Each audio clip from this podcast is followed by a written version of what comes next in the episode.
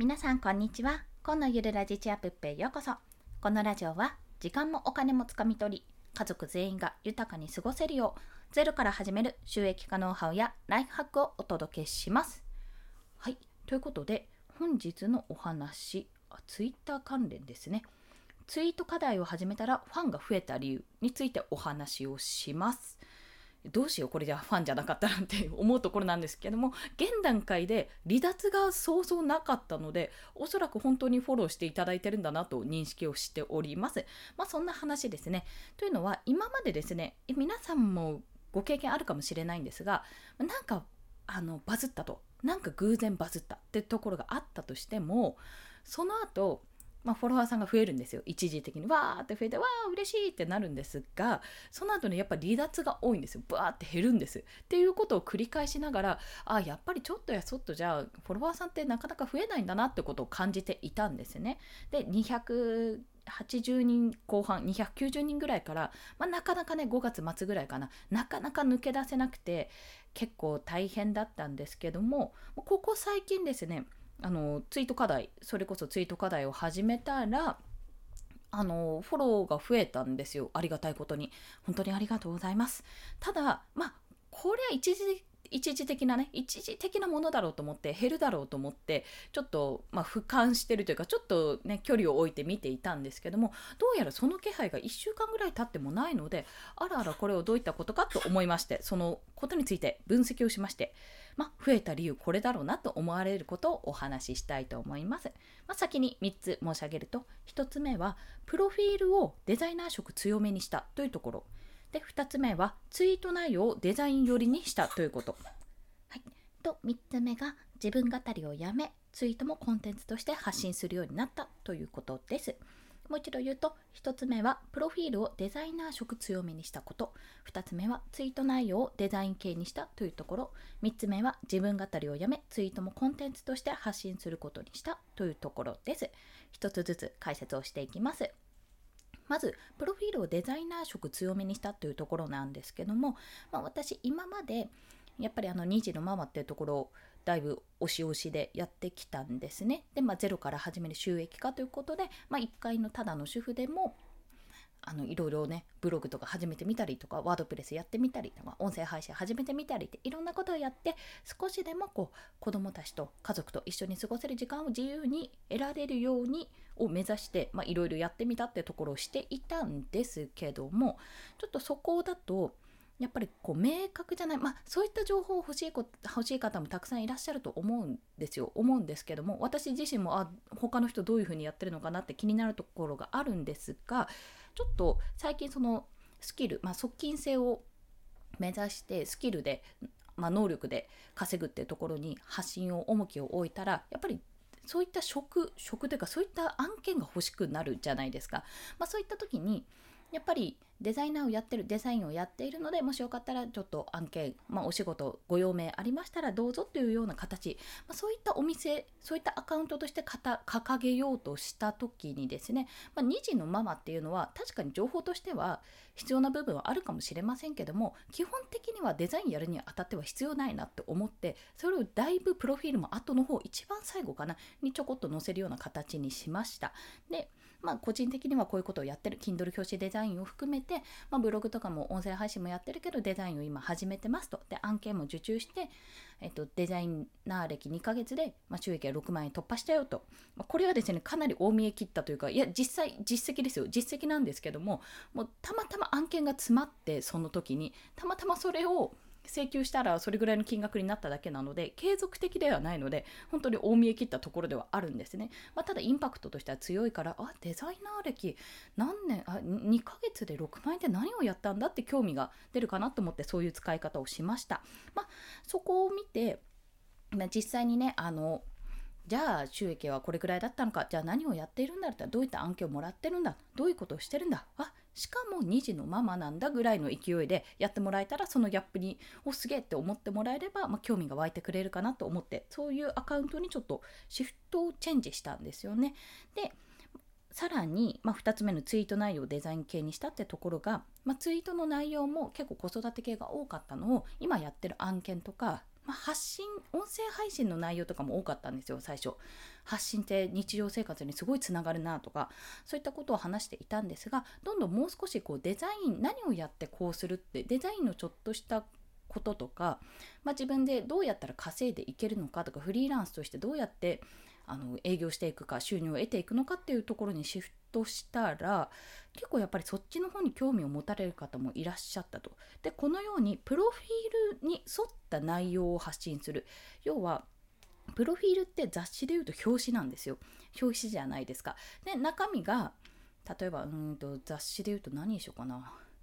何がいいですかね、まあ、雑誌が今日の夕食今日の料理みたいな雑誌あるじゃないですか、まあ、そんな形でこう写真もすごいなんか料理のあのレシピとかなんかこの美味しそうなおかずとか載ってる写真なのに中見たらなんか全然違ったファッション関係の記事が載ってたりするとやっぱりえこれこれ何って思うじゃないですか、まあ、それと一緒で自分の発信してる内容とあと自分のプロフィールですね。そこをちゃんと整合性を合わせる。でそしてもうほぼ特化させるってことがやっぱり重要なんですね。あまりにもニッチすぎて、もキャラとか作っちゃってなんかあのなんてぶっ飛びぶっ飛びデザイナーみたいな ぶっ飛びデザイナーっていうのも変だななんかこうキュッとねこう締めすぎるとそれはそれで大変になってしまうので、まあ、ある程度のゆとりは必要なんですけども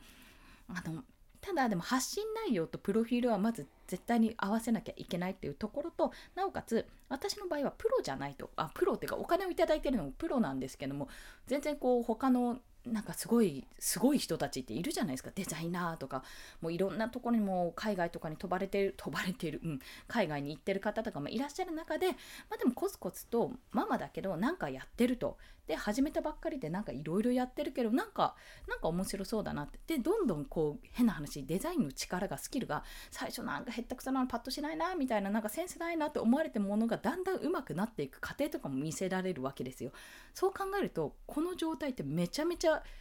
何て言うんですか有益というか有利ですよねあのアイドルオーディションとかなんかオーディション番組とかも結局最初下手な子がどんどん上手くなっていく姿とか見るのが楽しいわけじゃないですか。なんでこの子が落とされてなんでこの子が上がっていったんだってなんでこの子すっごい下手なのに合格して何を見たんだろうみたいなところをどんどんこう一緒に育っていくようなこう成長過程を見ては一緒にこうだったんだなって自分も見ながらああすごいなこうだったんだねっていうふうに見られる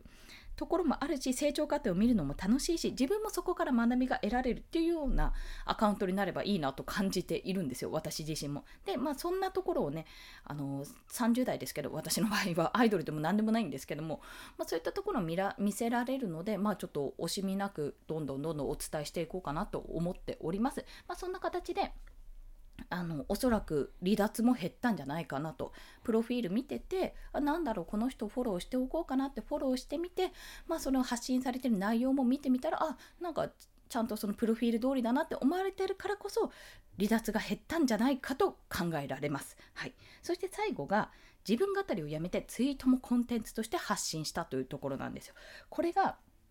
これがやっぱり最もかなって思います。もうスタンド FM の宣伝も一切しなくなりましたし、まあ、たまにこんな話してるとはやりますけど、でもほぼほぼしてないですね、今は。で、あのつぶやきとかなんか悔しいとかそういった一言はツイッターの中で入れる時ももちろんあるんですけどもそこに重きを置くというよりはもう発信はツイートは一つのコンテンツブログ記事と同じでそこに一言最後の方でちょっと人間味じゃないですけど一言加えるっていうような形で撮っています、まあ、それをやることでやっぱりその雑誌の内容が全部もうコラムコラムコラムコラムコラムみたいな。もう感想感想感想感想感想ばっかりだとやっぱりこうその人自身に魅力がない限りその人に認知度がない限りはあんまり意味がない、まあ、その人の自分語り別に聞きたくないよねって話になってしまうのでもうここは自分語りをやめてもうこれはコンテンツ一回こう送る時にこれって自分語りじゃないかな。どう見せたら自分語りじゃなくなるだろうって考えながらツイートをするようになった、まあ、そこもね大きい一つだと思います。大きな一歩だったかなと感じております。なので今回、まあ、ツイート課題を始めたらファンが増えた理由。一言で言ってしまうと一つのブログ一つの音声配信、まあ、音声もそうかな。一つの、まあ、お店雑誌だとそんな形でこれは人に見せられるものであるというスタンスを確立したというところですね。1つ目はプロフィールをデザイナー色強めにしたこと。で、2つ目はツイート内容をデザイン系にしたというところ。この2つのプロフィールとツイート内容の整合性を合わせたというところですね。そして最後が自分語りをやめ、ツイートもコンテンツとして発信するようにしたこと。有益な情報って考えるとちょっと難しくなっちゃうので、これだったらいいかなとか、こういうのを発信したらどうかなってことを行動しながら、まあ、試しながらやっているそんなところでございました。じわじわとね30人増えてたの330になってたので多分この2週間15日ぐらいで30人ぐらい増えているのでじわじわと、まあ、まだまだ増え続けることを祈ってちょっと頑張っていきたいと思っております。そして今日の合わせて聞きたいはツイート攻略の要はリツイートにある理由についてお話しした回がございます。まあ、リツイートありきだよねっていうところです。まあ、それがないとね、全然広がらないので。で、できればリツイートも、やっぱり、あのフォロワーさんを持ってる人 そうアカウントとして強い方がリツイートしてくれると非常にありがたいというところもあるので、まあ、どうやったらリツイートされるかそういったツイートを作るのもやはり課題の一つなので、まあ、本当に難しいんですけど本当に悩むんですけどもいろいろと試しているそんな段階でございました。よろしければお聴きください。ということで本日もお聴きくださりありがとうございました。この放送いいねって思われた方ハートボタンもしくはレビューなど書いていただけると嬉しいです。またスタンド FM では朝昼晩と1日3放送しております。こちらですね、フォローしていただけると朝昼晩と通知が飛びますので、よろしければフォローもお願いいたします。ということで私はまた課題の今日中に提出なので課題に着手するのとあとコンペに提案してみるのといろいろと営業活動をしていこうとそう思っております。是非皆さんもコツコツ今日も頑張っていきましょう。コンでした。ではまた。